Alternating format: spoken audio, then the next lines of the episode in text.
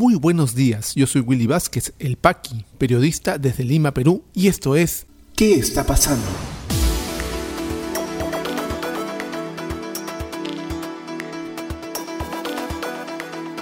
Estas son las noticias de hoy, martes 29 de junio de 2021. Ministro de Salud anuncia inicio de vacunación de mayores de 50 años y vacunatón para los de 47 y 49 años en Lima. 58 involucrados en el caso Vacuna Gate volvieron a recibir la vacuna. A algunos se les suministró ambas dosis.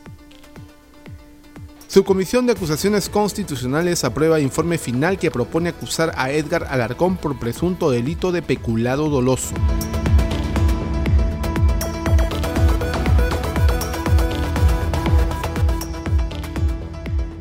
Vamos al desarrollo de las principales noticias aquí en ¿Qué está pasando? Y antes de ir a las noticias de hoy, quiero compartir con todos ustedes una fecha especial. Hoy 29 de junio cumplimos un año realizando este podcast de noticias. Hace exactamente un año, un 29 de junio del 2020, lanzábamos nuestra primera edición del podcast que está pasando, que inicialmente solo llegaba a ustedes a través de los grupos de WhatsApp, luego abrimos los grupos de Telegram y luego lo abrimos para todo el mundo a través de las redes sociales, teniendo en algunas páginas en donde repartimos este podcast alcances diarios de hasta 15.000 personas, 20.000 personas y eso es muy bueno porque llevamos información a todos ustedes de manera objetiva, de la mejor, mejor posible, tratando de evitar dar opiniones y sí, dar información y datos. ¿Cómo sonaba el podcast hace un año? Sonaba así. Muy buenos días, yo soy Willy Vázquez El Paqui, periodista digital desde Lima, Perú, y esto es ¿Qué está pasando?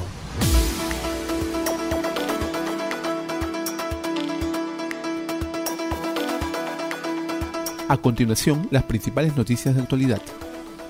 Ministro de Salud Víctor Zamora. Hubiera sido una auténtica masacre sin la cuarentena. Ejecutivo dispone cuarentena focalizada en el país desde el primero de julio. Clínica San Pablo cobró 165 soles por omeprazol, cuando su precio en el sector público es de un sol. Muchas gracias a todos los que han estado siguiéndonos todo este tiempo. Nos comprometemos a continuar con este proyecto que se hace con mucho esfuerzo, con mucho cariño también, y con el fin de eh, brindarles información a primera hora de la mañana de la forma más clara, explicada, en contexto.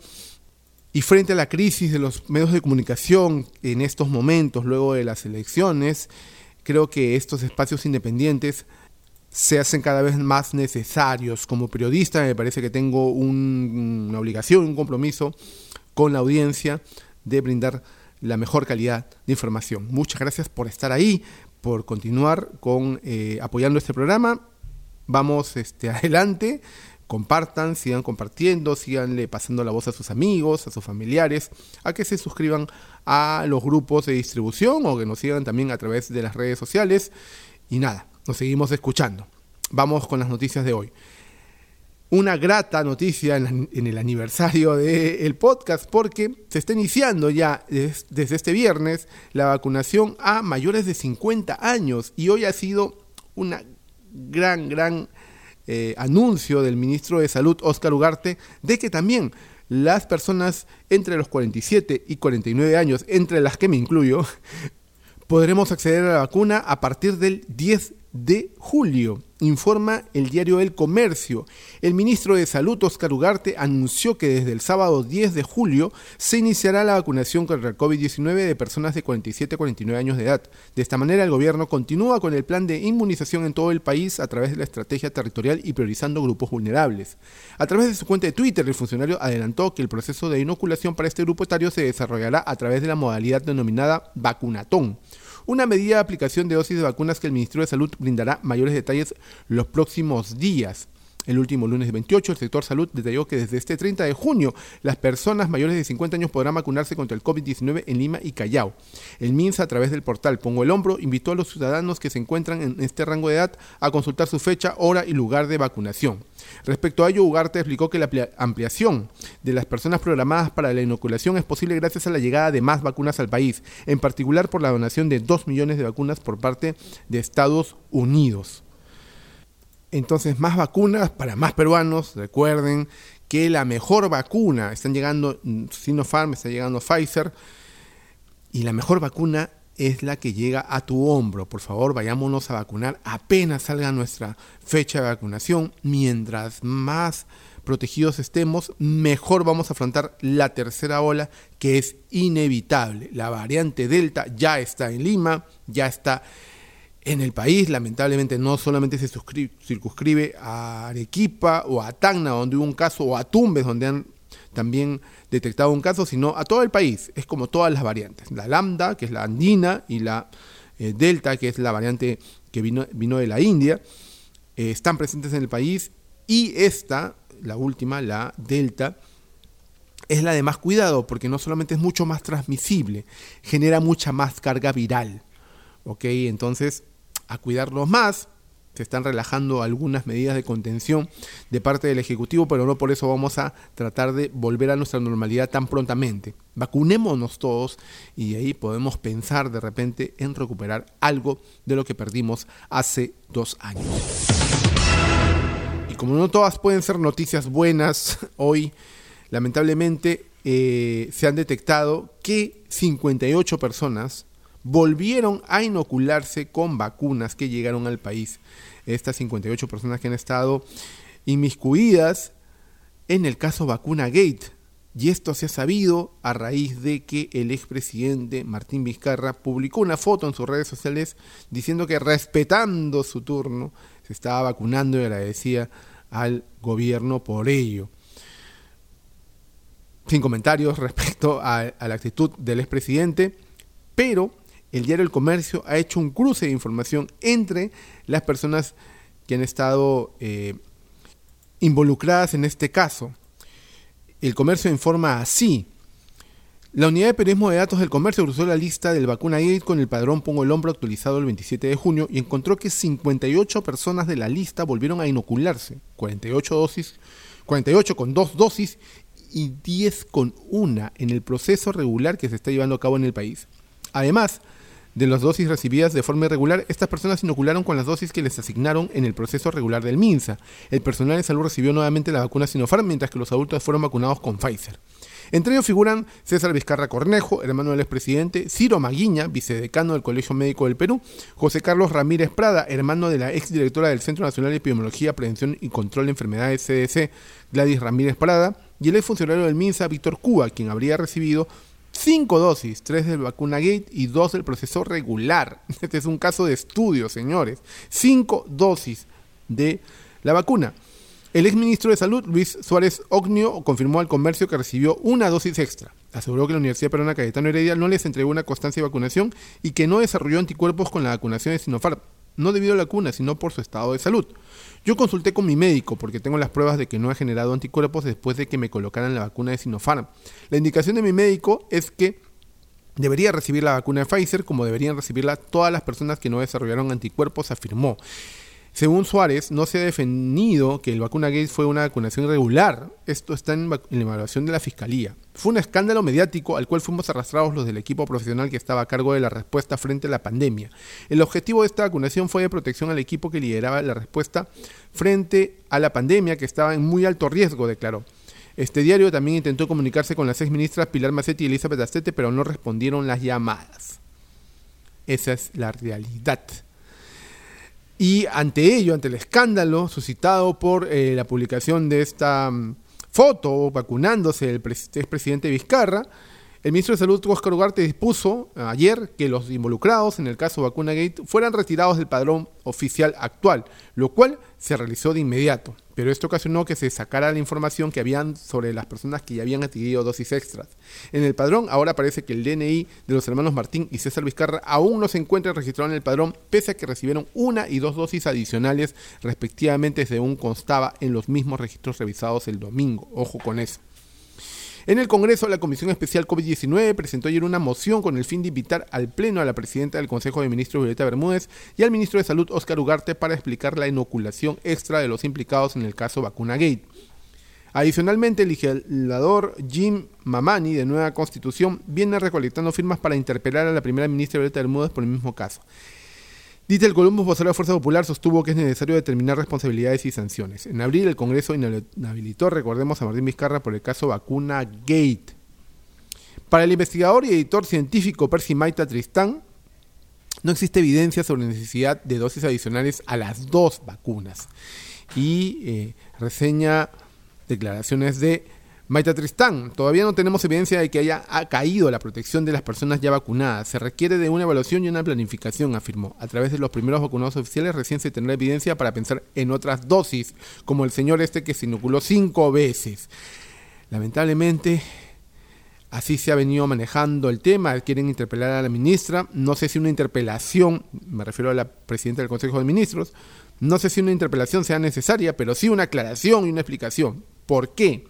Porque nosotros, los periodistas, advertimos desde febrero de este año, hace unos meses, cuando lanzaron el padrón Yo pongo el hombro, que dentro de ese padrón existían los, las personas como Martín Vizcarra, involucrados en el caso Vacuna Gate. ¿Qué se iba a hacer al respecto? Pues no se hizo nada, se les vacunó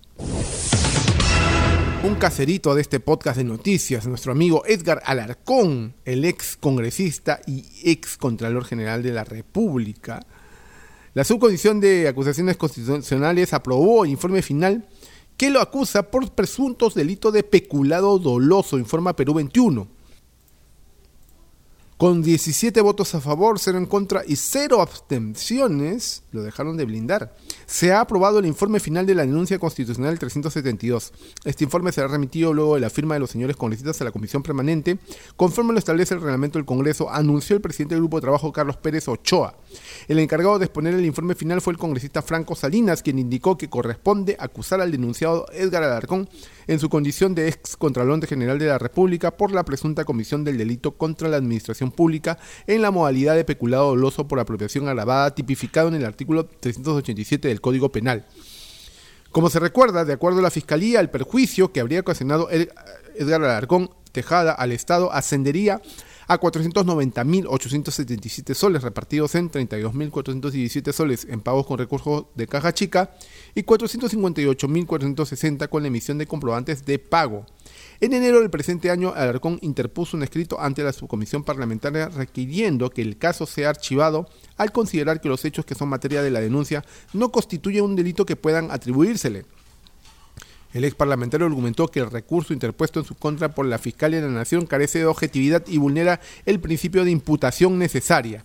Edgar Alarcón fue suspendido en el cargo hasta que se resuelva la acusación constitucional en su contra aprobada por el Congreso por ser el presunto autor del delito contra la administración pública, enriquecimiento ilícito agravado previsto y sancionado con, en el artículo 401 del Código Penal en agravio del Estado. Recordemos que este señor Edgar Alarcón fue presidente de la Comisión de Fiscalización.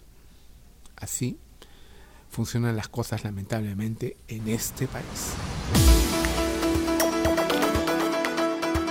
Ya regresamos con mucha más información aquí en ¿Qué está pasando?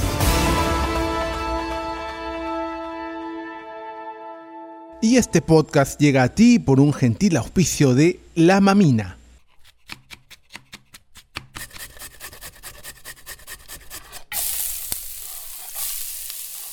Estos sonidos son el punto de partida de una deliciosa experiencia.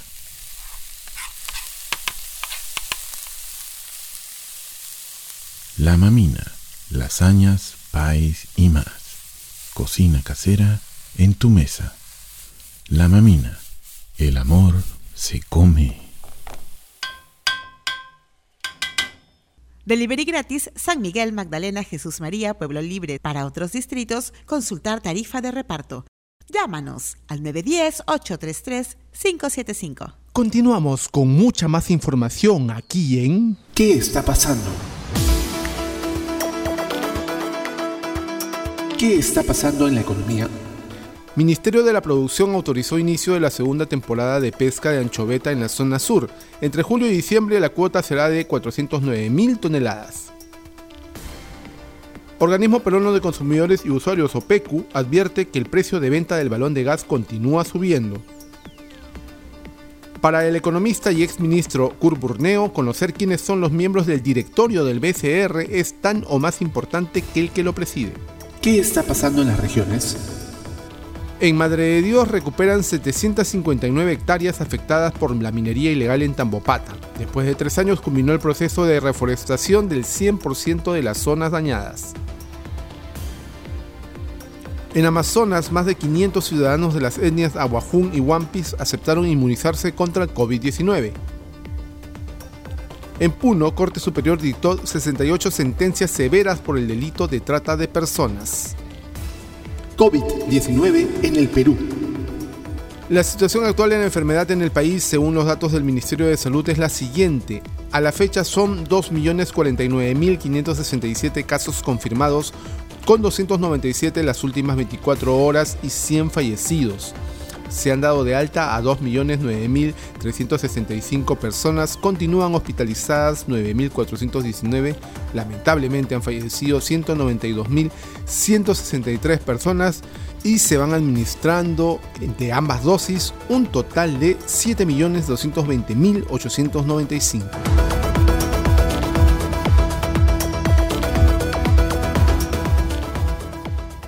Si te interesó este podcast de noticias, recomiéndanos con tus contactos porque estaremos enviando este audio todos los días para que puedas tener una aproximación noticiosa a lo que está pasando en el país. Suscríbete a nuestra lista de distribución en WhatsApp y compártelo. Puedes seguirme también en mis redes sociales de Facebook, Twitter y YouTube como Willy Vázquez El Paqui o visita podcast.elpaqui.com. Muchísimas gracias por llegar hasta aquí. Nos escuchamos en cualquier momento.